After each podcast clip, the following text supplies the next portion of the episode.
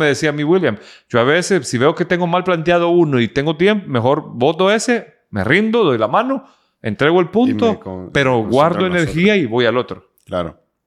Es que me imagino, no sé si en tenis eso es viable, porque me puse a ver lo de la bueno, Copa Davis. ciertas y- veces, bueno, hay, va- hay varias veces que en un game ya sabes que vas a perder el game. Entonces, en vez de tratar de tanto correr, co- ahorras un poquito de energía para el siguiente game usarlo ahí. Pues, y ser estrategia también con la energía, porque como digo, pueden haber partidos de cuatro horas que al final va a ganar el que esté mejor físicamente, el que esté mejor mentalmente. Entonces, Híjole. parecido, parecido. Sí, Todos los parece. deportes, yo, yo, eso es lo que yo hago. La verdad es que con la mentalidad, que para mí es el, el fuerte, eh, trato de, de relacionarlo con, con ajedrez, con béisbol, con...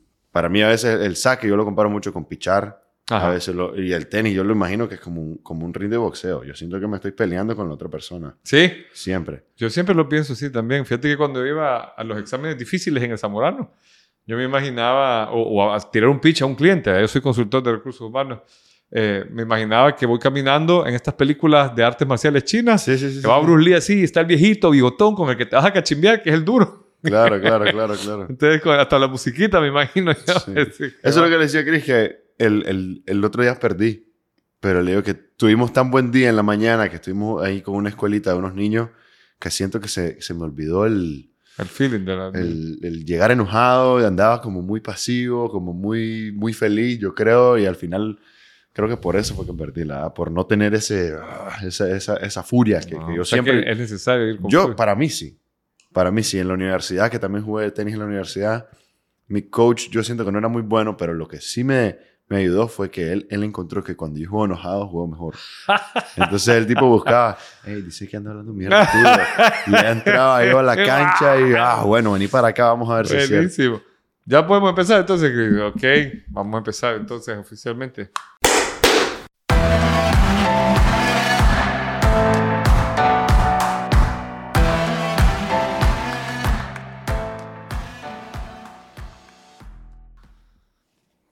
Bueno, vamos a empezar oficialmente este episodio extraño en, en- en el modo factible de fallar, como dice el coach. Ahora estoy del otro lado yo, no nos ha acompañado José, sin me va a tocar decir, muy bien. Siempre empieza así aquel. Bárbaro. Eh, contame, eh, tenemos un invitado súper especial ahora también. Ya saben que siempre invitamos a alguien que nos puede aportar, que nos ayuda a crecer. Y igual lo vamos, ya le expliqué cómo es nuestro, nuestra experiencia, conversación noble. ¿Cómo estás? Bien, bien, bien. Con bastante lluvia, pero bien. Como Mojadito. ahí el suave. Contame quién sos. Eh, bueno, mi nombre es Paco Bendaña. Eh, soy tenista, tenista de, de Nicaragua. Eh, y nada, aquí soy alguien que anda buscando expander el deporte en Nicaragua, apoyar a los que necesitan apoyo, darle crédito a los que necesitan crédito y, y tratar de unir todos los deportes para, para sacar más talento de aquí de Nicaragua.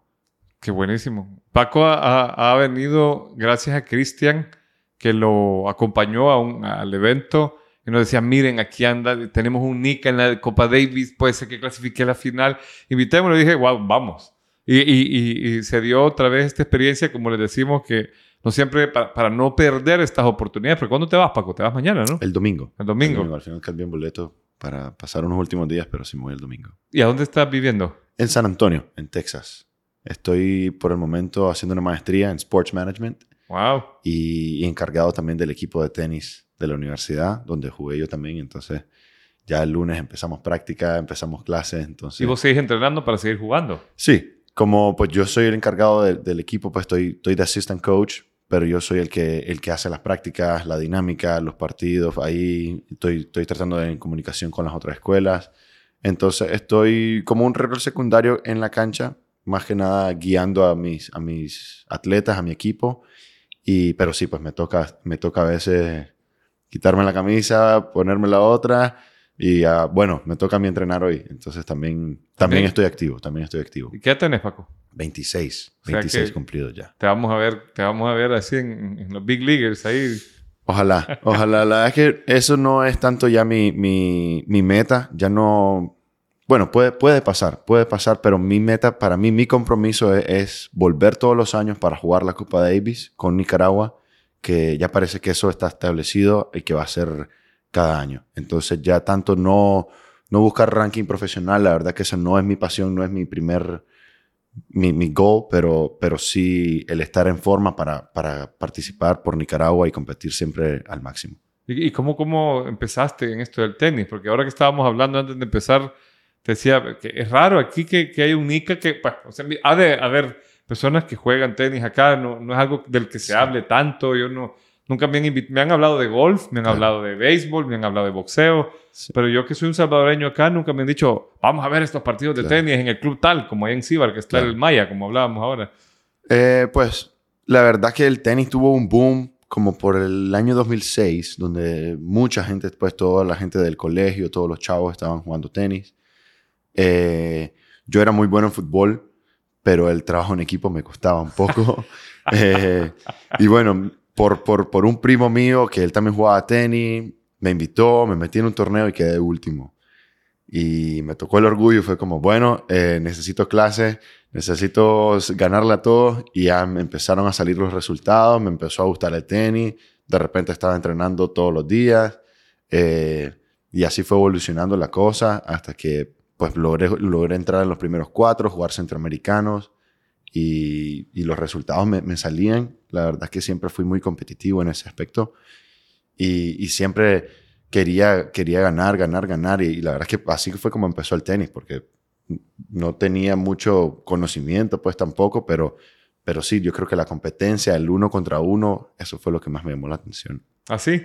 ¿Y, y, y a, a dónde entrenabas aquí? Eh, aquí entrenaba en el Country Club Nejapa con, ah. un, con un coach argentino, Horacio Caroleo, que al día de hoy sigue siendo muy, muy cercano mío. Eh, él fue el que viviendo aquí, él, ya sí, se fue. Sí, empecé en, en las colinas con, con, un, grip, con un grupo eh, de tres entrenadores, Henry, Jorge, Pablo. Eh, y a poco a poco, pues fue, fue como que quería más, quería más. Eh, las colinas todavía son dos canchas, pues era bien, bien como tranqui. Eh, pero ellos fueron los que me guiaron, ya pues conecté con mi coach Horacio y, y ya fue como otra dinámica, un poco más intenso, eh, ya haciendo metas, eh, torneos internacionales, queriendo ya buscar ranking internacional, ganar los centroamericanos y poco a poco fui creciendo hasta que dije, bueno, voy a poner un poco más de énfasis en el tenis y me puse a estudiar online en, en noveno grado regresé a la escuela en décimo y en me fui a una academia de tenis en, en New Braunfels, Texas. Okay. Eh, y ahí hice onceavo y doceavo grado. Allá. En, en, en, Texas. Junto con el tenis. Junto con el tenis. Era una academia de tenis, dormía en la academia de tenis y ellos nos llevaban a la escuela pública de, de New Braunfels, pero era entrenamiento en la mañana. Wow. Eh, físico, pesas, eh, ya un poco más profesional y en la tarde ya o sea, normal, un entrenamiento de 3, 4 horas y, o sea, todo el día era tenis hasta, hasta que jugando unos torneos conecté con un coach de universidad y ya me fui becado también a la universidad para, para jugar tenis también. O sea que tenés en esto del tenis cuántos años? Desde el 2006 ya llevo como Seis, casi cuatro, 20 como años. 15, 20 años. Casi 20 años, la verdad. Wow. Sí, sí, sí. ¿Y soñás con tenis? ¿Te soñás jugando un partido? Eh? A veces sí, a veces sí, a veces sueño perdiendo, quebrando una raqueta. Ah, bueno, bueno. Pero sí, la verdad es que el tenis ya ha sido parte de mí. Eh, tomé un break después de que me gradué de la universidad 2019. Eh, perdí un poco, siento, mi, identidad. Eso me costó también un poco porque el tenis era, yo, yo era Paco el tenista y, y por un momento quise ser algo más, ser como, bueno, no, quiero, quiero ser algo que no sea solamente tenista, pero me volví a reencontrar con el tenis. Eh, no estaba también en un, en un, en un momento súper bien mentalmente, estaba solo. Eh, mis hermanos pues estaban acá, mi, mi, papá, mi mamá estaban acá en Nicaragua. Fuera de los tenistas no había más, más gente, más amistades. Y ya, sí, entonces fuera de los tenistas también mi grupo de la universidad, mis compañeros de equipo ya se habían ido de San Antonio. Eh, San Antonio es muy, muy tranquilo, entonces no atrae tanto a la gente más joven. Eh, pero a mí me encanta San Antonio. Entonces me quedé ahí y de repente estaba yo solo y solamente estaba trabajando. Un trabajo en finanzas, que fue lo que me gradué. Y, y me costó, me costó. Estaba un poco perdido y tomé un momento de pausa y, bueno, ¿qué, qué es lo que, que, me gusta? Y volví un poquito al tenis y ahorita volví. Y esta es como mi segunda vuelta, lo estoy poniendo yo y, y la verdad que he venido bien. He venido bien esto de la Copa Davis. que empezamos el año pasado, este fue nuestro segundo año, eh, me hizo volver, me hizo volver a conectar con el tenis y estoy, y estoy, estoy de vuelta. O sea, ya, ya, ya decidiste que sí estás enamorado del tenis. Es enamorado es una palabra fuerte porque eh, yo lo digo que es un love-hate relationship. Hay veces que el tenis lo amo, hay veces que el tenis Es como no una relación tóxica. nada. Es súper tóxica, es súper tóxica pero es parte de mí. La verdad es que ya me di cuenta que no me puedo separar del tenis y, y por eso ahora en, mi- en mi maestría decidí estudiar Sports Management. Eh, decidí que... O sea, sos, de, sos graduado de finanzas y... Y, ahora voy por Sports Management. Wow. Entonces ¿Y, fue algo y que me cómo gusta. puedes conectar esas, esos dos? Eh, todavía no sé, pero, pero de alguna manera algo le conectaré. Tal vez algún sports agent, la verdad, eso sería bastante cool. Eh, como te digo, este, este viaje a Nicaragua me invitaron a un torneo, pero, pero más que nada vine a hacer así como conexiones, eh, impulsar otra vez el deporte. Creo que por ahí puedo ir, ¿me entiendes? Siento que tengo, tengo buena relación con, con toda la gente tenista. Eh, me encanta el béisbol. El béisbol me gusta más que el tenis, para ser ¿Te gusta más? Eh, lo sigo más también. Eh, o sea, ¿ves, ves más las, las, las grandes ligas que los Sí. Roland Garros y Sí. todo esto? Prefiero ver un partido de béisbol de cuatro horas que verte un partido de tenis de cuatro horas. Wow. Sí, así es. Ese es el hate, esa es la parte del hate en el Así hate, really. Pero siempre estoy viendo los resultados del tenis. Tengo que ver los resultados, cómo van los torneos, cómo van los rankings. Pero un partido de tenis no. No. no. Ni- ni Siento que siquiera he los jugado últimos demasiado. set. Bueno, los últimos, la parte interesante sí. Los highlights sí. Eso sí, claro. Pero sentarme cuatro horas.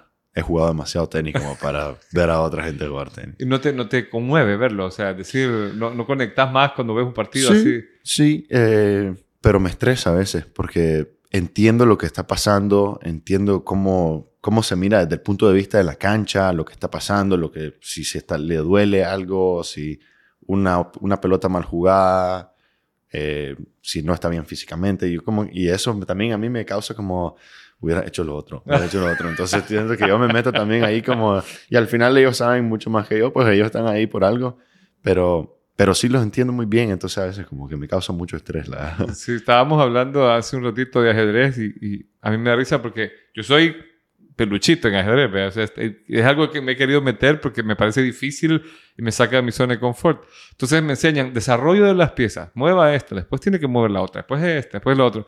Y ves un maestro y pa, pa, pa, hace cualquier otra cosa. Eso, eso también, por eso no me gusta ver tenis, porque siento que al ver a alguien más, siento que yo puedo hacer eso, agarro las ideas de eso y mi cuerpo no puede hacer esas cosas. Ah, Y entonces también como no es realista, porque es como una película. es lo que le funciona a esa persona. Exacto. Y, y pues tal vez ellos entrenan ocho horas, yo entreno dos. Y entonces como un máster, un máster en ajedrez puede venir y en dos piezas te, te gana y después uno quiere hacer eso y siento que le sale malísimo. Sí, malísimo. Salís perdiendo por, por querer inventar mucho, pues, como decimos. Y, y ya, ya ha pasado, digamos, metiéndonos en el tenis, ¿qué, qué, qué- podrías decir vos que fue lo, lo que te fue llevando a crecer en el nivel de tenis? O sea, ¿cuál, cu- ¿cómo sería el proceso de evolución de alguien que se mete a hacer algo como el tenis? Porque a mí lo que me asombra del tenis, digamos, lo que vos dijiste, era bueno en fútbol, pero me costaba el trabajo en equipo. El tenis, vos sos vos solo en la cancha, Claro. contra otro jodido y es one to one, ¿eh? Entonces es como boxeo. Entonces, ¿cómo, cómo, ¿cómo se crece en el tenis? ¿Qué es como la base? ¿Qué es lo primero que tenés que ir haciendo? Eh, pues la verdad que el, el tenis es muy técnico, tenés que aprender buena técnica. Aquí tenemos buenos profesores que, que con eso sí tenemos suficiente para, para eso. Ya luego entra en parte la parte física, que como te digo, los partidos pueden durar de una hora a cuatro o cinco horas. El partido más largo fue de 11 horas. Sí, la gente recuerda siempre los de Nadal o los de, o los de Federer o los de, ¿cómo se llama? Agassi con, Sí, con Sampras, pero son de 5, 4, 5 horas. 11 Exacto. horas. 11 horas fue el partido más, más allá. Han habido partidos de 7, han habido partidos de 8 horas. Entonces la ¿Y parte se juegan en un mismo muy- día o se separan? Creo que al cierto se han, se han tenido que dividir a la mitad porque ya no hay luz o algo así. Entonces, bueno, seguimos mañana. Eh, sé que ese de 11 horas duró 3 días. Dicen que ese es Ah, algo pucha. loquísimo. O sea, ese es de los Guinness Records. yo creo que sí, creo que tienen el, creo que tienen el récord. Creo que sí tienen el récord de, de más puntos jugados, de más games jugados. Una cosa... te- hay, que, hay, cosa, hay que buscar los stats porque tienen muchos récords solamente en ese partido. A la pucha. Sí. Y entonces la, la técnica es cómo usas la raqueta. Claro, claro. Eh, crear el efecto con la pelota, eh, pues los movimientos, pararse bien. Siento que la base con los pies es muy, muy importante y al mismo tiempo tener ese swing con las manos. Entonces esa coordinación con los ojos. Eh, y luego, luego de todo eso, en la parte física viene la parte mental, que eso sí es el plus, yo creo, el, último nivel que tiene que cruzar uno para, para ser alguien elite, para competir al máximo, porque la mente te puede, te puede subir o te puede completamente aplastar y, te puede acabar un partido sin, sin, saber qué pasó. Hey, mis tiros estuvieron bien, estoy bien físicamente, pero si la mente no está ahí, fuerte, con, con, con, esas ganas de competir y, y ese one-on-one, -on -one, que siento que esa era mi parte buena. El, el uno contra uno me gustaba mucho por, por yo querer ser mejor que el otro, por ser bien competitivo, pero al mismo tiempo me, todavía me pasa mis 26 años de que a veces pierdo la cabeza, me enojo y de repente se, se me desaparece todo, ya no, ya no pienso la estrategia y termino perdiendo un partido que dicen, ah, fue porque te enojaste y perdiste la cabeza. Pero, pero ¿cómo lo controlas? Porque hace un ratito me estaba diciendo que, que jugás mejor enojado.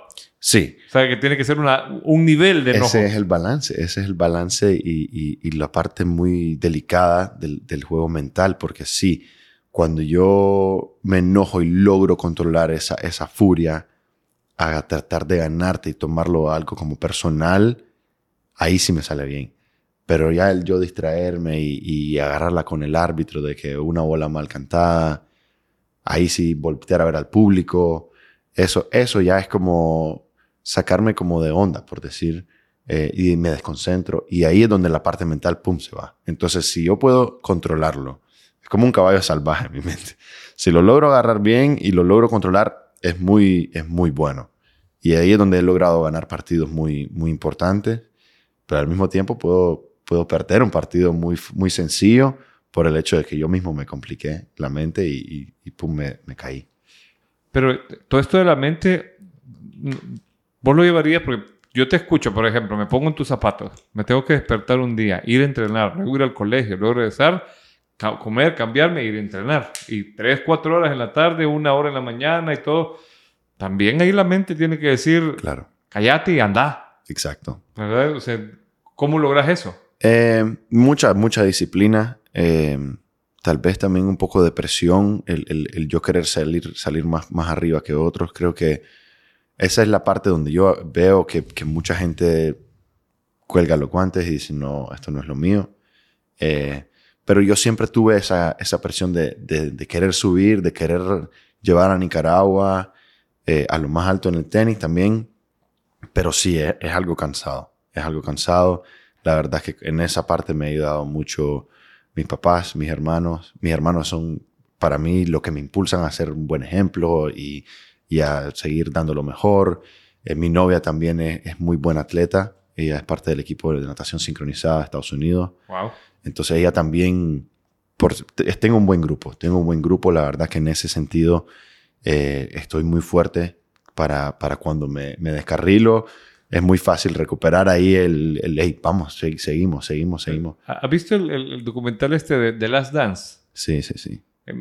Te, te verías en ese mismo ride de, de Jordan, que, que necesitas que alguien te cachimbe así, que te diga, 100%, no me saludó en el restaurante, si fue puchica, me huele a cachimbear. Incluso en, en, mi equipo de la universidad, eh, fui capitán muy, muy, muy, muy joven, desde sophomore year. Eh, y era muy así la relación. Eh, a veces con, mis, con mis compañeros me peleaba, me peleé con todos los compañeros, pero fue en ese aspecto de querer subir y, y si lo miraba que no estaba al 100, yo, yo no tenía miedo de decirle, ¿qué estás haciendo?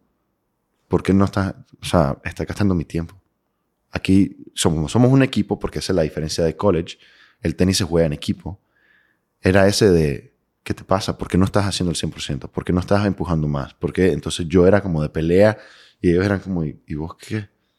Pero era ese, ese, ese mismo, ese mismo trait de, de, querer seguir y empujar y, y, bueno, si él está enojado y me está haciendo así, le va a pegar más duro, yo también le voy a pegar más duro y vamos a subir los dos por ese, esa furia controlada. Creo que, que, que me, me, sirvió, la verdad. Terminamos ganando también la conferencia en la universidad eh, y algunos todavía me ven y es como, ay, este Paco, pero ver, algunos sí saben que, que, que, era un love-hate, pues, y saben que, que, que en algo así eso, que siempre los quise súper un montón y todavía me ha invitado a sus bodas y todavía tenemos muy buena relación con muchos compañeros que tengo rato de no verlos, todavía me escribo con ellos y saben que en el fondo de mi corazón era, era para, para ganar nada más. Era personal, era, era, era, para sacar, para apoyar el, el, beast mode. Exacto, exacto. Entonces, e, e, eso, como te digo, a veces uno se cansa mentalmente y ya no quiere estar ahí, pero el que te hincan es como, ah, bueno, te voy a probar de que sí puedo. Y siento que eso, el I'm going to prove you wrong,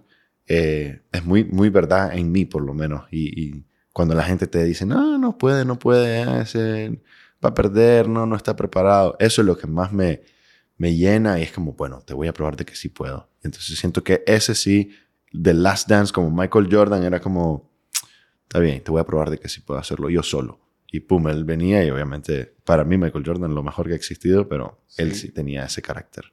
Sí, yo me acuerdo que a mí me hace mucha gracia porque yo no tengo nada de eso, de, necesitar enojarme. Eh, eh, entonces cuando decía, eh, tenía que encontrar una razón, dice, y fuimos a comer al restaurante y pasó el entrenador de los Sonics y, no me dijo ni buenas noches, él dijo, con eso tuve. La siguiente le zampé 50 puntos, una onda así. Mira, yo creo que volviendo así, cuando yo empecé en los centroamericanos desde muy pequeña edad, en, en U10, tenía como 9, 8 años. ¡Wow! Eh, claro, jugando en la categoría, eso era lo que más me, me, volvió competitivo, el ver los uniformes de los otros países, eh, ver las banderas, los desfiles, eso era lo que yo más, yo sentía que era una guerra, yo tenía que defender mi bandera, mi país, y yo tengo que ganar porque esto es Honduras, El Salvador, Costa Rica, Guatemala, pero yo soy Nicaragua, entonces eso, eso me era como personal y era como a mí me saludaban, pero yo no los saludaba. ¿Ah, sí? Yo era como el, el pleitista que ya poco a poco fue, fui creciendo, pues, y obviamente muchas veces ahí mis papás, y eso no está correcto, te pasaste la línea. Eh, pero llegaste con todo el drive. Pero yo llegaba siempre con esa furia y, y, como te digo, así. desde muy años ya eras así. Yo era como malcriado ahí, como enojado. Claro, que ya con un par de chinelazos se, se, se puso todo bien, pero. Después de la chancleta. Pero pero así era mi, mi carácter. Pues yo quería, bueno, aquí vos sos mi enemigo. Vos no usas la misma, el mismo color de camisa que yo. No te quiero. Yo te quiero aplastar y, si puedo decirte algo fuera de la cancha que te vayan a molestar para la hora del, partido, mejor, porque ya te voy ganando. Entonces, para mí el partido... Empezabas con un juego mental, ¿eh, Empezaba con un juego mental. Desde muy pequeño, volviendo así a verlo, yo, yo era así, yo era medio medio loco, la verdad. Entonces, pero, pero era por esas ganas de ganar. Y, ¿Qué fue lo más, más heavy que le dijiste si esa edad a un chavalito? Eh, Gonna kill you. Sí, varias veces. Y me metía con, hasta con el papá que estaba afuera y, yo, pero tu hijo es tramposo, y ya, ya se enojaban todos. Y, y, de repente, cuando ya miraba que los tenía enojados, los tengo. Ahora sí, ¡pum! Y ya le ganaba. Y yo salí ahí ya como, sorry, pero hice lo que tenía que hacer y gané. Y, y te, terminabas en este del handshake, como sí, se ve, eso, eso sí. La llegan Nadal y Federer y hasta brothers se han hecho. Sí, cuando, Yo vi los videos de cuando se iba a graduar, eh, cuando se iba, ¿cómo se llama? A retirar Federer. Sí, lloraron. Que lloraron y todo. creo que todo el mundo lloró. Pero sí, o sea, yo siento que yo he venido con esa mentalidad también aquí. Yo, yo he conocido también a todos los tenistas, creo, que, que, que están aquí en Nicaragua y y eso fue lo que, lo que a mí me han dicho, que es como, yo aprendí eso de vos, me dicen. Eh, y yo, ¿qué? Y me dice, cuando vos jugás en la cancha contra mí, somos enemigos, pero vos tenés ese, ese don de que salgo de la cancha y nos tomamos algo juntos, una cerveza juntos, y fuera de la cancha es tranquilo. Pero adentro de la cancha, hasta con mi mismo hermano he terminado casi que a los puños. Pero es por ese mismo hecho de competir. Y, y adentro de la cancha nadie me, nadie, yo quiero ser el mejor siempre. Y, claro, a veces he dicho cosas que no tengo, pero, pero todo es con esa furia de tratar de ganar, que te digo, hasta con mi hermano me he peleado a veces. Que... ¿Y, cómo te logras sacar esa? O sea, cuando ya te ves con el otro fuera, ¿lo ves como diferente? ¿O cómo haces para bajarle el drive? Creo que sí, no sé. Eh, es una furia controlada, como digo. Siento que adentro me convierto en, en un tigre. Porque yo siempre me he asombrado, por ejemplo, ves la UFC regularmente se dan tres vergazos, alguien cae noqueado, pero después se levanta y lo abraza y se hinca. Cuando Anderson Silva peleó, con Adesanya y perdió. respeto que se tiene. Sí, hay un respeto. Exacto. Pero cuando están ahí, cada fue, te, vas, a cachimbear, no sé qué, van al careo y se quedan viendo. Yo, yo sigo mucho el mundo de, la, de las peleas de la UFC y, y he conectado con varios entrenadores también allá que pueden ser preparadores físicos pero vienen de un background de, de, de pelea, de arte marcial. Y siento que yo, en serio, sí me meto mucho y lo, me gusta estudiar porque eso me pareció, me parecía loco, pues, que es como se dan, se dan todo y de repente se dan la mano. Entonces, en ese Y se sentido. abrazan y, y se, se respetan y, se te besan y todo, no y- siempre pasa, me acuerdo cuando Claro. Wilder perdió con Tyson Fury, que se bajó y dijo, no, tu madre, ya me voy. ¿no? Adiós. Adiós. Pero, pero la mayor parte hay caballerosidad. Exacto. Y, y de ahí me, me encanta eso. La verdad que siempre fuera de la cancha trato de ser lo más respetuoso posible, pero adentro es, es un ring para mí. Definitivamente es un ring. ¿Dirías entonces que, el, que, que, digamos, el valor del adversario es que saque lo mejor de vos? Sí. Eh, eh, yo soy muy fan de, un, de un, un dicho que me dijeron que uno puede jugar tan bien como tu oponente te, te, te lo permita. Eh, hay veces que jugás con un tipo que está empezando y no es un juego tan natural, con un tan tanto ritmo. Entonces, cuando jugás con alguien que te saca lo mejor, ahí es donde son los mejores partidos, cuando no tenés nada que perder, cuando jugás contra alguien mejor que vos, jugás relajado. eh, y ahí es donde yo siento que pues, he, he logrado juntarme también con, con compañeros que, que sacan lo mejor de mí. Te digo, eso con mis hermanos, siento que, que somos muy juntos, muy Pero unidos. ¿cómo, cómo, cómo, esa es una buena pregunta que se me escapó. ¿Cómo, cómo colabora la familia en devolverte ese, ese feeling? Eh, yo tengo la dicha de que tengo, tengo mi familia muy, siempre ha sido muy atlética también. Eh, mi mamá fue nadadora, mi papá jugó básquetbol, tengo una prima que está seleccionada en el equipo de, de fútbol femenino. Eh, entonces ¿Acá siempre- o en los Estados Acá en, acá en Nicaragua. Eh, de hecho, creo que está viajando hacia República Dominicana, que también ojalá que le esté yendo súper bien, pero siempre hemos tenido ese núcleo como muy, muy, muy deportivo, muy atleta, entonces es normal, es normal el, llegar cansado, de que ah, tuve práctica, y con mis hermanos también, ellos son muy, muy, muy atléticos, muy deportivos, y, siento que con ellos eso era, como desde ahora estamos viviendo juntos, mis hermanos están en la universidad también, eh, pero desde la comida es como, bueno, comamos pensando en, en la práctica, eh, tenés que comer pasta, tenés que comer eh, más proteína. Entonces sí, vamos como tratando de, de- de sacarnos el filo entre, entre, entre nosotros tres, la verdad, y, y ir mejorando poco a poco porque eh, tenemos todavía muchas Copa Davis por jugar y muchos, muchos más triunfos, la verdad. ¿Y que- hay alguna especie de bullying atlético ahí? De, ¿te comiste lo que no es? O, Siempre. o, "Ay, what Yo creo que doing?" esa es la parte mental que también jugaba. Era como un bullying atlético de, hey, yo, estoy, yo soy más rápido que vos, yo soy más fuerte que vos, yo estoy comiendo mejor que vos. Y eso era como, ah, bueno, eh, eh, tal vez en la cancha soy mejor, pero yo afuera en la cancha estoy sacándole lo más de provecho que pueda. Eh, hey, vos ayer tomaste y saliste de, de fiesta, yo descansé toda la noche, entonces ahí vas perdiendo. Entonces, cositas así donde, donde uno pueda tomar más ventaja, creo que eso con mis hermanos lo he desarrollado, el, el, el querer sacar ventaja del 0.1 más que vos. Cero y por un poquitito, después a la, a la larga va creciendo y, y, y son los detalles chiquitos, la verdad, que, que, que siento que lo he dominado bien. Ok.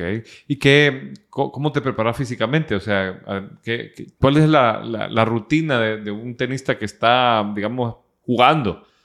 Que se mantiene. ¿Qué- cuál- cuál- Eh, porque me imagino hay una dieta, hay claro. pesas, hay correr, hay... Claro, claro. Eh, claro, la dieta muy importante, eh, pero ta- también quemamos tanto en la cancha que, que a veces, pues la verdad que solamente hay que comer educadamente.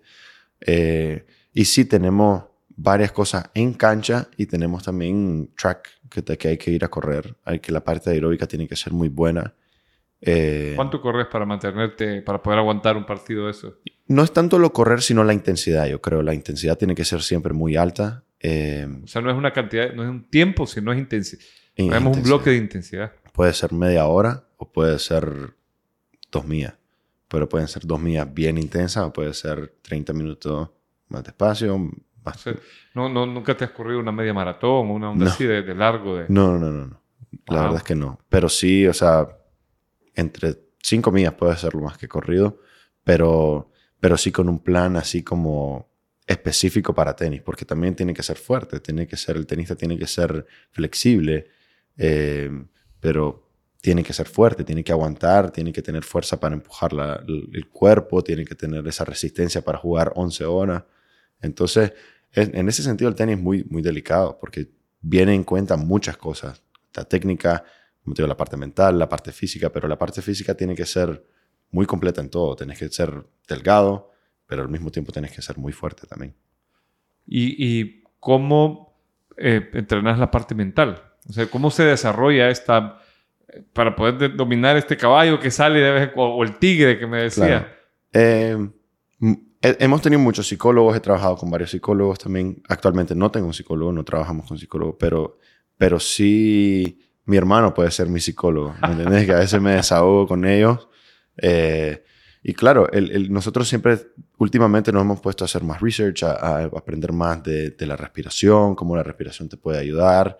Eh, cosas como grounding, que, que ir a, ponerte en la grama, cosas así, cosas diferentes que, muchas tecnologías pues que, que van cambiando y, siento que el mundo del deporte va creciendo y cada vez se conoce un poquito más, pero sí el, el ir, ir, modernizándose y ir al día pues con, con todas esas cosas.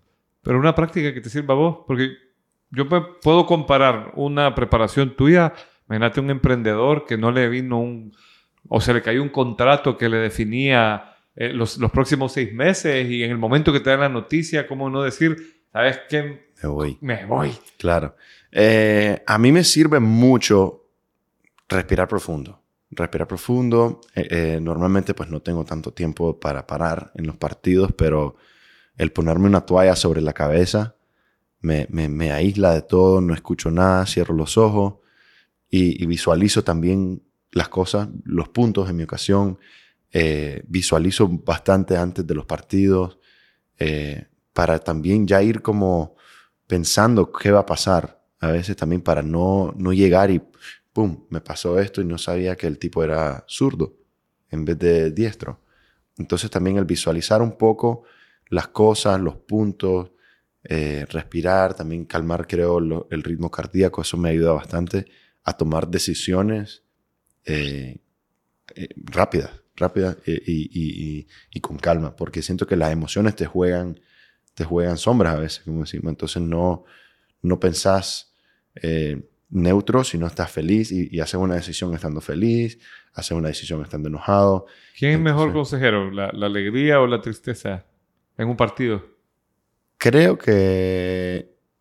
Buena pregunta. Eh, para mí el enojo. El, enojo, el enojo me saca el mejor El enojo es lo mejor. Pero creo que la tristeza, porque la tristeza te, me, me, hace por lo menos a mí ver todo lo que pasa. Claro, cuando estás feliz, siento que a veces estás como un poquito ciego. Ah, todo te está saliendo bien, todo va bien, todo va en orden. Te puedes hasta emocionar y puedes subir y pum, de repente... te descuidas.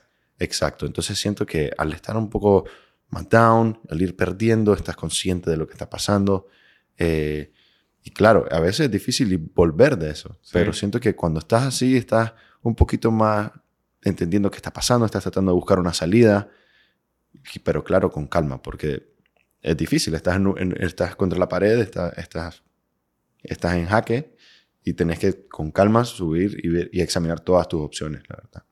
Y desde chiquito, vos podrías decir, ¿tenés algún partido donde vos decís, wow, o sea, uno que te ha ido mal y que te fuiste así como, pero que te haya responsabilizado vos de, un fracaso, así, de que te, te distrajiste y perdiste un partido, digamos, en tus primeros años, que te marcó, así como este que me decís, del, primer, torneo que jugaste, que dijiste que de último y tengo que ganarle a todos estos jodidos? Sí, eh, no hay uno exacto, pero siento que he sido un, un progreso. Antes siempre cuando yo perdía nunca, nunca era mi culpa.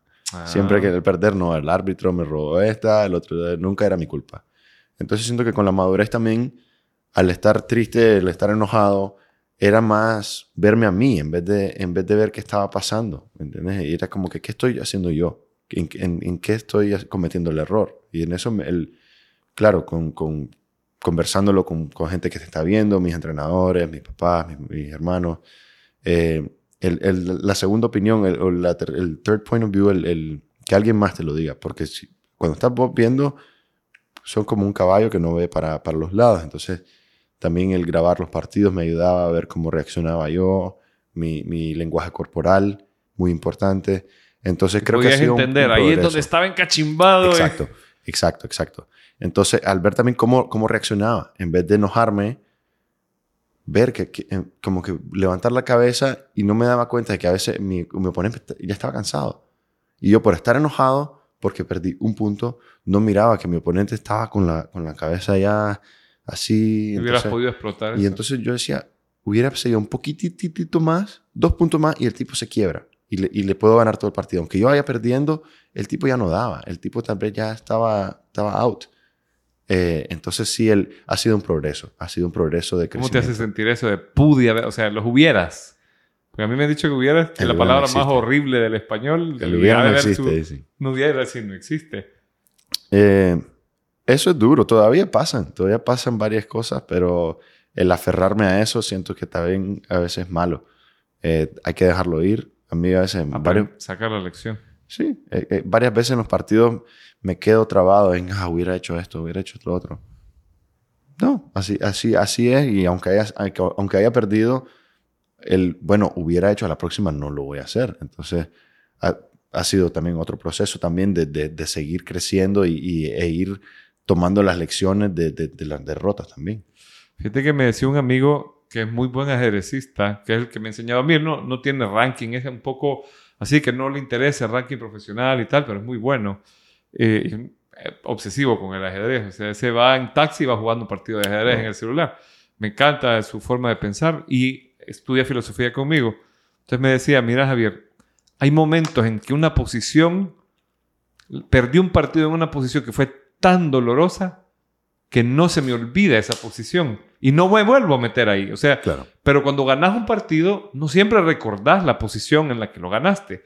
¿Es e, e, eso te, Sí. te- te resuena en Siento el tenis? que en ese sentido, hablando más tenístico, es los, los tipos de juego. Hay gente que es más agresiva, hay gente que es más defensiva, hay gente que va a ganar los puntos, hay gente que espera los errores.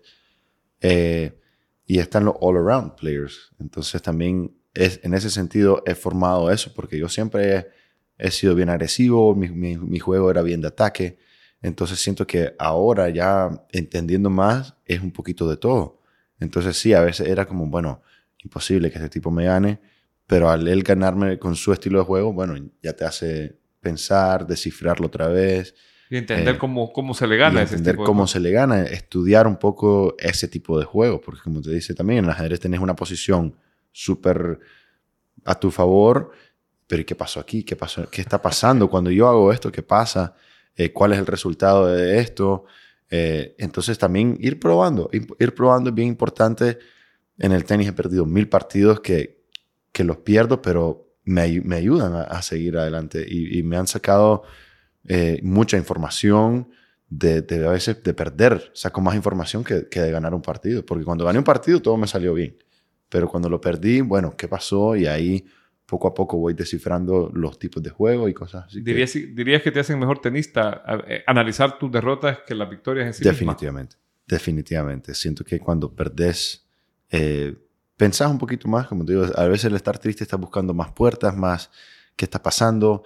Y, y sí, la verdad creo que he aprendido más de esas derrotas. Siempre cuando venía de los torneos, eh, bueno, perdí por tal cosa, bueno, trabajamos en eso e ir subiendo. Y yo decía, pero siempre pierdo, nunca lo gano.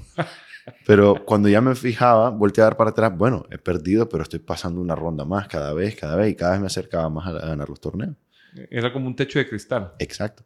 Y, y- pero, pero iba subiendo, pues era- iba escalando, iba escalando, iba aprendiendo también cada vez más hasta formar pues lo que soy hoy todavía. Pues el, siento que he sido varias, de varias derrotas ahí, es lo que me han llevado a ser tan, tan abierto con, con mi tenis, con, con, con la manera que enfrento todos los problemas también en la vida. Solamente tomarse el tiempo y creo que estudiar pues un poquito más y, tomar más conocimiento, porque muchas veces iba solamente por ir, iba, iba así como a, ver qué pasa. Ahora siento que he tomado el, el approach de, de parar un poco, identificar qué vamos a hacer, o sea, qué es lo, a qué me estoy enfrentando. Wow. Y podrías vos decir que ese, esa, esa capacidad de- de revisar los errores te ayuda a integrarlo más rápido. Definitivamente. Eh, a veces cuesta, a veces no te sale la primera. Sí. A veces sabes de que el tipo de juego de esta persona, bueno, nunca puedo, no, no, no, pero, pero sí poco a poco el ir, el ir prestando atención a eso y, y, y el ya, te digo, ir, ir visualizando. Siento que ahora visualizo un poquito más las cosas antes. Trato de, de entender contra quién voy a jugar. Y, y podés hacerlo eso en el tenis. O sea, puedes llegar a un torneo y decir, en este match me tocan estos tres. Sí. Eh, ¿Cómo juegan estos más o menos para, para hacer una estrategia de con este me voy a cansar menos, con este Exacto. Eh, sí, se puede. Eh, también obviamente pues, vas conociendo gente. Los, los partidos más difíciles para mí son los cuando no conozco a la otra persona. Ah. Porque no sabes qué tipo... Porque si vas contra Juan, que ya sabes quién es. Ya sabes que él tiene... Él juega así, él te hace esto, él por allá, tiene fuerza aquí, tiene menos fuerza acá. Entonces, es más complicado cuando no lo conoces porque tenés que ir buscando soluciones en el momento. Y a veces, las, a veces van mal, a veces no es lo, lo correcto, y a veces no te das cuenta de que, que tal vez el, el juego ordinario. Entonces, Se cumple en el tenis también entonces esto del boxeo, style, style make fights. exacto. Entonces, sí, a veces él simplemente su estilo de juego puede que el jugador no sea tan bueno, pero él te afecta a vos, a vos personalmente. Ataca una debilidad tuya. Exacto. Ya sea mental, ya sea física, ya sea estratégicamente. Eso es la, esa es la parte difícil de ir, ir reconociéndolo en el momento. Y en el juego hay algún momento en que tu entrenador pueda darte un, un consejo, así como cuando volvés al, a la esquina en el boxeo, que te diga, Ese mira, es- te está conectando el jab por aquí. Esa es la parte más dura del tenis. No, no, no puede estar nadie con vos. Estás completamente solo. Creo que están modificando esas reglas porque hasta los mismos profesionales dicen cómo es posible de que en todos los deportes tenés un coach, por lo menos no puedes pedir tiempo, pero no, en el fútbol no puedes pedir tiempo, ahora sí se puede pedir tiempo, dicen. Eh, en el básquetbol siempre piden timeout, se reúnen, en el tenis estás solo. Eh, y eso es lo difícil, que el estar solo. Entonces, en Copa Davis, sí, el entrenador puede estar dentro de la cancha. eh, y creo que ahora están tratando de implementar el coaching, pues que, que puedas tener, creo que, ciertos timeouts para poder platicar con tu coach. Sí, porque en el fútbol, por ejemplo, el entrenador puede llamar a un defensa o al capitán y darle órdenes y el capitán sale a distribuir Exacto. de todo. Pero en el tenis, yo, yo he visto que está este, hay un francés que es el que entrenó a, me acuerdo ahorita, con Patrick Ah, Patrick eh, Moratoglu. Muratoglu, que Muy bueno. lo ves ahí viendo sus partidos, pero no puede bajarse y decirle, Exacto. la estás cagando aquí, mira. Exacto, exacto. Pero por eso se estudia antes, se estudia un poquito antes eh, y obviamente pues los profesionales como se conocen un poco más, eh, ya van con un cierto plan, ya van con un cierto plan de juego, de ataque, pero como te digo, cuando no conoces al tipo, ahí es donde ves la sorpresa a veces de, hey, ¿quién fue el que le ganó a Djokovic? Eh, nadie lo conoce a ese tipo, pero es eso lo que crea el- la incertidumbre de no saber cómo responde él a ciertas ocasiones, cómo responde él a ciertos tiros. Y ahí es donde se pone un poco más interesante, la verdad.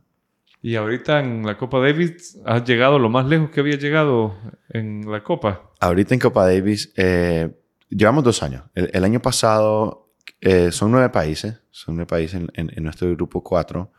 Eh, el año pasado quedamos de quinto, quinto lugar, que fue muy buen papel. La verdad es que para ser nuestra primera vez, llegamos muy contentos, muy felices. Eh, y este, este año pasamos de grupo eh, y fuimos a, jugar la final, o sea, para, pasar al grupo 3. Entonces nos quedamos a un partido porque en la final yo gané mi primer partido. Se juegan tres, tres partidos, tres puntos. Eh, dos sencillos y un doble. En caso del empate en los sencillos se juega el doble definitivo. Y yo logré ganar el primer partido. Entonces estamos a un punto, a un partido más de que si ganábamos íbamos y ascendíamos al grupo 3. Entonces sí, esta ha sido la vez que mejor nos ha ido. Y, y yo creo que el próximo año vamos con esa trayectoria de, de seguir subiendo y creo que el próximo año el equipo va a estar todavía mejor, más maduro todavía. Eh, yo espero estar todavía en las mismas condiciones y, y estamos, estamos apuntando a pasar. Y, ya se está hablando de, falta un año todavía, pero ya estamos examinando la, la probabilidad de probablemente subir y, y poder ganar ese grupo 4. ¿Y qué, qué- cómo funciona? O sea, llegaste a grupo 3, después grupo 4 y de ahí...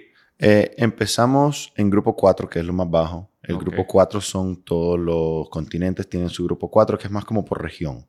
Ya se sube al grupo 3, ya es más como por continente, y así nosotros ascendemos al grupo 3, ya nos enfrentaríamos con Paraguay, creo, Bolivia, eh, Jamaica, Bahamas. Eh, ya los que pasan de grupo 3 a grupo 2, que creo que El Salvador es el grupo 2, por ejemplo, ya son partidos internacionales como Grecia también, que tienen a jugadores muy buenos, ya son grupo 2. Y ya el grupo 1 es como una quali. Ya la quali, los que ganan su grupo 1 pasan al, al evento principal de la Copa Davis, que es como el Mundial. Y ahí es donde están todos los... Y ahí es donde ya están los, los peces grandes. Pero, pero sí, son como escalones que, bueno, nosotros empezamos de la parte más de abajo del grupo 4, hicimos buen papel en grupo 4 y estamos ya tocando la puerta para subir al grupo 3. Entonces, ya va a ser otro tipo de nivel, otro tipo de, de, de evento y, y vemos la posibilidad de hacerlo en dos años. Ya el tercer año parece que está ahí, pues si, si, si nos sale todo bien, eh, sería excelente, la verdad. Y, y la verdad es que cada vez se ve un poquito más de apoyo, más de interés. Estos últimos dos años casi no hubo tanto apoyo y ya este tercer año ya se mira la gente, otras empresas también queriendo ayudarnos a nosotros los atletas y al equipo para, para llegar mejor preparados eh, y, y llegar a hacer un papel excelente y ojalá, ojalá subir al, al grupo 3, la verdad. Y, y ya llevan un plan del que hay que ajustar. Sí, eh, personalmente, pues así, seguir entrenando, tal vez jugar un poquito más de torneo antes de. eh, y sí, pues ya tenemos como ese roadmap, ya tenemos ese blueprint de, de, qué tenemos que hacer, porque este año nos fue muy bien. Te digo, creo que fue un poco de mala suerte, tal vez nos pusimos nerviosos en, en la final, pero hicimos, hicimos muy buen papel. La verdad es que la gente no, no esperaba, incluso en el evento todavía nos miraban como "Ah, el equipo de Nicaragua no, no es tan fuerte. Pero ya cuando a la hora de jugar se dieron cuenta de, hey, estos tipos vienen bien preparados, la verdad. Sí, son Entonces, buenos. Son buenos. Entonces, eh, sí, le sacamos partidos a, a- a Puerto Rico, que son una, una potencia, pues tienen, tienen jugadores muy buenos. Guatemala, que tienen jugadores eh, siempre profesionales. Entonces, competimos contra ellos. Yo, yo le, gané, le gané mi partido a ellos. Entonces, fueron Y- como... Y, entonces vos ganás, pero hay otro partido a la par. Sí. Eh, se juegan, como te digo, tres puntos. Yo, yo juego un partido, mi, otro partner juega otro partido. eh, y ya, si, si ganas dos partidos, Ya ya, ganas la serie. Se juega una serie contra, los, contra el otro país. Y, y se juega un doble en caso de empate. Entonces yo gané todos mis partidos, la verdad. De los cinco que jugué, los cinco los gané en, en individual. Eh, mi partner a veces tuvo una derrota, entonces se tenía que jugar un dobles. Eh, y perdimos ese dobles contra Guatemala, que fue que lo jugué con mi hermano, la verdad. Y, Qué buenísimo. y, y- y no, pues, Qué bonita experiencia súper- jugar, sí, sí, jugar. sí. O sea, ¿cuántos hermanos pueden jugar un torneo juntos y Son después irse a la casa y decir, Sí. "Puta, Sí. cagaste, no, me Eh, el primer día sí nos pasó así. El primer día creo que yo también me agarré los nervios. Y él me decía, no, no, tal cosa. Y ya después yo recapitulé, o sea, me di cuenta y es como, hey, sí, la verdad es que ahí no jugué muy bien en ciertos momentos, pero, pero nos, nos sentamos a, a- a- mejorarlo, pues. Y, y la verdad es que contra Guatemala eh, tuvimos muchísimas oportunidades. Tuvimos, ellos creo que tuvieron nueve oportunidades de quebrarnos el saque y hicieron seis. Nosotros tuvimos ocho oportunidades de quebrar el saque y solamente hicimos una. Y Ah. fueron puntos de, de suerte, pues que de que la bola pegaba en la net y pasaba encima de nosotros. Entonces, las oportunidades estuvieron ahí, que fue lo más importante. Pues sí tuvimos ese encuentro parejo. Eh, y claro, uno que otro detalle, pues que, que ahora ya sabemos, como te digo, perdimos, pero ya sabemos lo que tenemos que trabajar. Y el próximo año creo que va a ser todavía mejor. ¿A qué le van a apostar? ¿A la técnica o a la... a la- Creo que la estrategia. La Estrategia. estrategia tiene que ser un poquito tranquila. Nosotros somos, eh, mi hermano pues ya tiene 22, yo tengo 26, entonces ya un poquito más maduro. Todavía de repente hay equipos que llevan gente joven, que tal vez los nervios a ellos les puede, les puede jugar un poquito eso. o sea, si le haces un hack a esos majes, lo... Entonces, por ahí lo podemos agarrar. Por ahí lo podemos agarrar. Lo podemos poner- Yo a veces sí, a veces eso, eso, eso, eso sirve. A veces se puede intimidar. Que dice, este muchacho así todo grande, alto, y, y yo soy ahí un chavo de 17, se- sí le puede, le puede dar algo ahí. Entonces, eso sirve. Eso, eso es Hay parte de la estrategia. Hay que llegar beast mode. Hay veces, hay partidos que se ganan con la energía. Hay partidos que por, por el estar celebrando, aunque vayas perdiendo, el otro no se, no se quiebra, no se quiebra. Y el otro se termina quebrando. Entonces, eso es muy importante. Y la verdad que eh, ahí también te ayuda la parte física. El, llegar bien físicamente te, te ayuda y te contribuye a la parte mental también. Al decir, puedo seguir, puedo seguir, puedo seguir. Entonces, creo que solamente volver otra vez a esa rutina, que tuvimos muy buena rutina en el verano para llegar preparados a esa, a esa Copa Davis. Se ve bien. Sí, yo creo que sí. Ojalá que sí. Hay que preparar los nervios. Sí. Pero los nervios, con el, con el trabajo previo, por lo menos a mí se me cabran los nervios. Yo sé que si yo hago buena pretemporada y me preparo bien para el evento, los nervios se van. La verdad que siento que eso es lo más importante, porque yo siento que el partido se gana antes. Eso te iba a preguntar. ¿Cuántos de los partidos de tenis que ganás o perdés los ganás en la mente? ¿Cuántos los ganás por técnica? Eh, los partidos donde yo sé que, que, soy mejor que el otro, creo que eso sí puede ser más técnica y esas cosas. Pero los partidos que son reñidos, que son, que son el mismo nivel, ahí es donde sí te juega la parte mental, la parte física. Ahí sí tenés que decir, bueno, pase lo que pase, ya entrené, ya estoy preparado eh, y nos vamos. Es como las peleas de boxeo, las peleas de, de, de artes marciales. Llevo un plan. Ya llevan un plan desde antes. O sea, la pelea no se gana en el ring, la pelea se gana en el gimnasio. Sí. Eso lo dijo, lo dijo Mohamed Ali, que la, los campeonatos se ganan en el gimnasio, no, no en el cuadrilátero. Exacto, se la robé a él. Aunque Pero fíjate que hay algo que a mí siempre me ha llamado la atención y es, es otro quote, eh, creo que se, se, lo atribuyen a Tyson, no sé si será cierto que es de Tyson. Dice, todos llevamos un plan hasta que nos pegan el primer vergazo en la Ese es Mike Tyson, ese es Mike Tyson. claro, uno dice, va, bueno, pero ese también puede cambiar y eso es lo importante también de estar eh, atento, porque a veces el otro puede tener una estrategia contra vos. Es que los dos llevan su plan, pues. O sea, y a ver cuál sale Hasta que te dan tu trompada y dices, bueno, hay que cambiar tal cosa. Pero en el tenis una trompada, ¿qué, ¿qué, podría ser? Que te quiebren el saque. Puede ser... Ah, ese es eh, porque uno en el tenis quiere mantener su saque, entonces cuando de repente vas y tenés un, un, un, game plan para esto y no te sirve, de repente es como, hey, eh, ok, hay que cambiar esto porque esto no está sirviendo. Entonces sí, el partido es muy, es muy así, el partido y el tenis te puede cambiar en un instante. Entonces hay que estar atento, hay que estar bien físicamente y mentalmente para poder decir esto, adiós. Flexibilidad. Hay que, hay que buscar un plan completamente nuevo. Entonces sí hay que ser muy flexible con eso. Wow. Sí, hay, hay un tema ese que, que, que pucha, yo me pongo en los zapatos de ustedes con toda la gente viendo los reflectores y ves que no te están saliendo las cosas. ¿Qué, si, ¿qué consejo le darías a alguien para que detenga ese caballo que ya se desbocó? Eh, me igual, dijiste hace un rato respirar, sí, el trapito respirar, en la cabeza. Cosas. Eh, hay, que, hay, que, hay que saber dónde estás parado. Hay mucha gente que, que no sabe lo que está pasando, hay gente que no sabe ni siquiera cuál es la estrategia eh, la estrategia en contra también. Entonces hay que estar atento a todos los detalles, la verdad, hay que estar atento. Yo siempre trato de, en lo que termino el punto, trato de ver su lenguaje corporal del otro tipo. Lo estoy viendo, si está cansado, si está firme, eh, si está viendo a su entrenador mucho, tal vez si está con su entrenador, lo está viendo, tal vez tiene dudas que yo tal vez lo puedo explotar ahí. Entonces, tomar esa paciencia de entender qué pasa en el momento para buscar una solución adecuada. Y si no sirve, pues buscar otra solución hasta que, hasta que pegue. Sí. Y si no tienes todo el partido para, para buscar una solución, el partido no se acaba hasta el último punto. ¿Y, y hay games que vos los, los perdes deliberadamente? Digo, porque yo cuando a veces, cuando no tiene el saque, a veces veo que pam, pam, ni se defienden. Lo, lo, sí. lo... Bueno, algunos tal vez con la energía, tal vez tengo que ahorrar energía para seguir aquí y allá, pero, pero así que te lo voy a dar gratis, no te lo voy a dar gratis. o sea, no es gratis, solo que hay menos energía. Exacto, puede ser un poquito menos de energía, porque nunca sabes si de repente se dobla el pie uno o algo así, cualquier cosa puede pasar. Es como la vida, cualquier cosa puede pasar y, y hasta el último momento, si no he perdido, no he perdido. Entonces puedo, sigo vivo todavía. Entonces puedo seguir buscando más opciones, más soluciones, hasta que, hasta que uno me tiene que salir. Y a veces no me sale, pues a veces pierdo el partido, pero sé que me lo vuelvo a encontrar y a la próxima ya tengo un esquema de cómo, cómo tuve el partido y bueno, y siempre buscando una solución, siempre buscando una solución. Hay una, una entrevista que se hacen mutuamente, es un videito que grabaron Pep Guardiola con un cineasta español.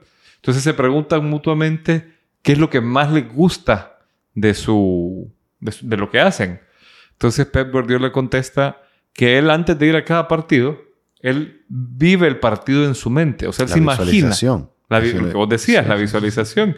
Y él dice, a mí lo que más me gusta es irme a sentar en el banco y ver que lo que yo me imaginé pasa. que lo- nos atacan no- por donde yo creo que nos van a atacar, que no se defienden como yo creo que se van a defender y ganamos. Claro. Es como, como ser un abogado casi, que no vas a ir a pelear un tema sin, sin tener información. Te tienes que tener esa, por lo menos en tu cabeza, visualizar qué es lo que va a pasar para por lo menos no asustarte cuando no te pasa. Entonces, claro, si las cosas pasan a como vos las planeaste, excelente. pero a veces no, no pasan así. Entonces, el buscar soluciones, tenés que estar al tanto de ver qué, está pasando, eh, si soy yo el que estoy cometiendo el error, si él el que me está poniendo contra las cuerdas con cierto tiro, con cierta cosa, o, o, tal vez yo se la estoy poniendo muy fácil a él, tengo que subir aquí, tengo que subir allá, pero sí, eso de la visualización eh, no estaba muy lejos, te digo. Sí. Sirve, sirve, sirve. Fíjate que eh, una vez fui a, a Copán Ruinas en, en Honduras. Son unas ruinas mayas. Y el que nos dio el tour nos decía que hay una estela ahí, que ya la llegó a estudiar la, un organismo de la Universidad Nacional de Honduras, porque hay unos días del año que no produce sombra, la estela. Entonces, el, el, el, que nos estaba dando el tour, además de ser arqueólogo y especialista en los mayas, también era filósofo. Dice, ¿qué significa no producir sombra? Entonces, bueno, yo lo interpreto así, nos decía, es como un día que estás súper alineado. Que, que, que, o sea, porque ¿qué es la sombra? El sol te pega de un lado y proyectas... el sol está encima. Pero en ese momento el sol está específicamente encima. Entonces él decía, ¿qué sería para ti en tu mundo no producir sombra? Que, que estás en plenitud de tus capacidades. ¿Te, te has sentido así alguna vez? Que todo está bien calibradito y que todos los tiros te están saliendo como vos lo querés, que está fluyendo el... Te digo, ahorita en Copa Davis, el, el último día eh, me tocó con un guatemalteco que jugaba muy bien. Se suponía que jugaba muy bien, pero yo llegué con una mentalidad que todo fue una visualización así, que cuando yo dije, bueno, él juega así, tal cosa, lo miré un par de días antes, el tipo vino, me ganó cuatro puntos en el primer set nada más. Jugué un partido excelente, eh, perfecto. La verdad es que ha sido el partido creo más importante y la verdad es que lo jugué como tenía que jugarlo y sí fue todo se me alineó, desde, cómo dormí el día anterior, desde mi hidratación, eh, desde el desayuno, todo lo sentí como que iba a ser mi día. Yo llegué tranquilo, eh, enfocado y la verdad es que me salió perfecto. Pero sí fue eso, ese como proceso de hacerlo todo desde la noche anterior, descansar, eh, que creo que es muy importante el, el, descansar ahí. Y ese día fue, no había una sombra. Ese día me salió todo impecable, la verdad. Todo calibradito. Me salió perfecto todito. ¿Cómo te sentiste? Raro, porque dije, wow, wow, ¿qué pasó aquí? Eh, y, y, la verdad que igual, cuando perdimos el doble, pues con mi hermano al final perdimos, pero fue como, jugamos súper bien, jugamos súper bien, la verdad, pero el resultado es algo que no se puede controlar. El resultado no, no, lo controlamos nosotros, pero la energía, eh, la estrategia, todo nos había salido súper bien y fue como, hey, ok, hay que hacerlo otra vez. Ya tenemos, ya tenemos la estrategia, hay que hacerlo otra vez el próximo año. sí, se fueron. Yo me imagino cuando jugás así te vas tranquilo. Pues, sí, y si ya le perdés el miedo a la derrota, pues, exacto. Lo, siguiente es seguir cosechando experiencia. Sí, siento que en, ese partido nos estábamos dando cuenta que el, score no iba a estar a, a, nuestro favor. No nos estaba saliendo las cosas. Perdíamos por, por un poquito, la pelota salía por un poquito. Y entonces mi hermano y yo fue como, bueno, juguémoslo. Tal vez el resultado hoy no va a ser para nosotros y jugamos súper bien. Nos ganaron por mucho, el score dice otra cosa, pero hay veces que, que no se puede controlar el resultado y nosotros, ¿cómo jugamos nosotros? Jugamos súper bien. Y como te digo, el resultado no nos salió, por eso te digo, el próximo año vamos con esa de, sí se puede, o sea, el, el, el, nivel está ahí. Sí, como te escucho, solo hay que ajustar ese Cositas mínimas. Apretar una tuerquita nada más. una tuerquita y nos llevamos el, al siguiente grupo en el David. Ojalá que sí. Bueno, te agradezco mucho, Paco. Ha sido bien, ah, bien ilustrativa la, la, la, conversación. Gracias, gracias. Por Nunca había podido conversar con un tenista y admiro mucho yo a los que logran tener la disciplina y de, de prepararse en, en, estos deportes que son tan hostiles para uno. Pues yo me pongo en tus zapatos. un poco cruel también. Crueles, sí. La gente, pues, perder un partido solo ahí metido, al final pero, pero, pero sí, ¿eh? Así es. Así es. Ese es el, por eso es la relación tóxica. Eh, así es, siempre. pero, pero ahí está. Ahí está. Ojalá sigan saliendo más tenistas, más atletas, la verdad. Eso es lo más importante. Eh, que sí, que, que, el deporte siga para adelante. La verdad es que tener ese tipo de, de background es, muy importante y la verdad es que aquí hay talento para, para rato en Nicaragua. La verdad, ojalá en, algún momento se pueda explotar eso y, y, y ver más atletas cada vez.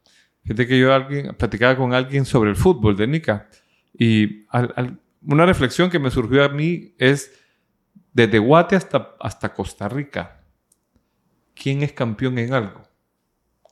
Y solo nosotros tenemos campeones del mundo en boxeo. Que yo recuerde, o sea, yo no, Guate no tiene campeones de boxeo, no, en, en fútbol nuestro gran reto es llegar al mundial. Claro. Pero mira el pobre Salvador que sacó un 10 a 1 en el mundial.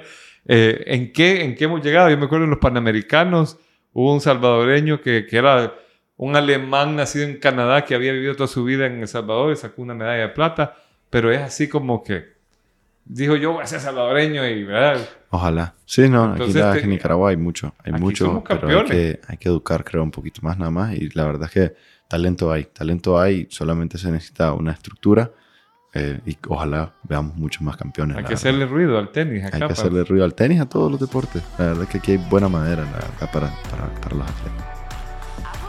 Bueno, gracias Paco. A vos.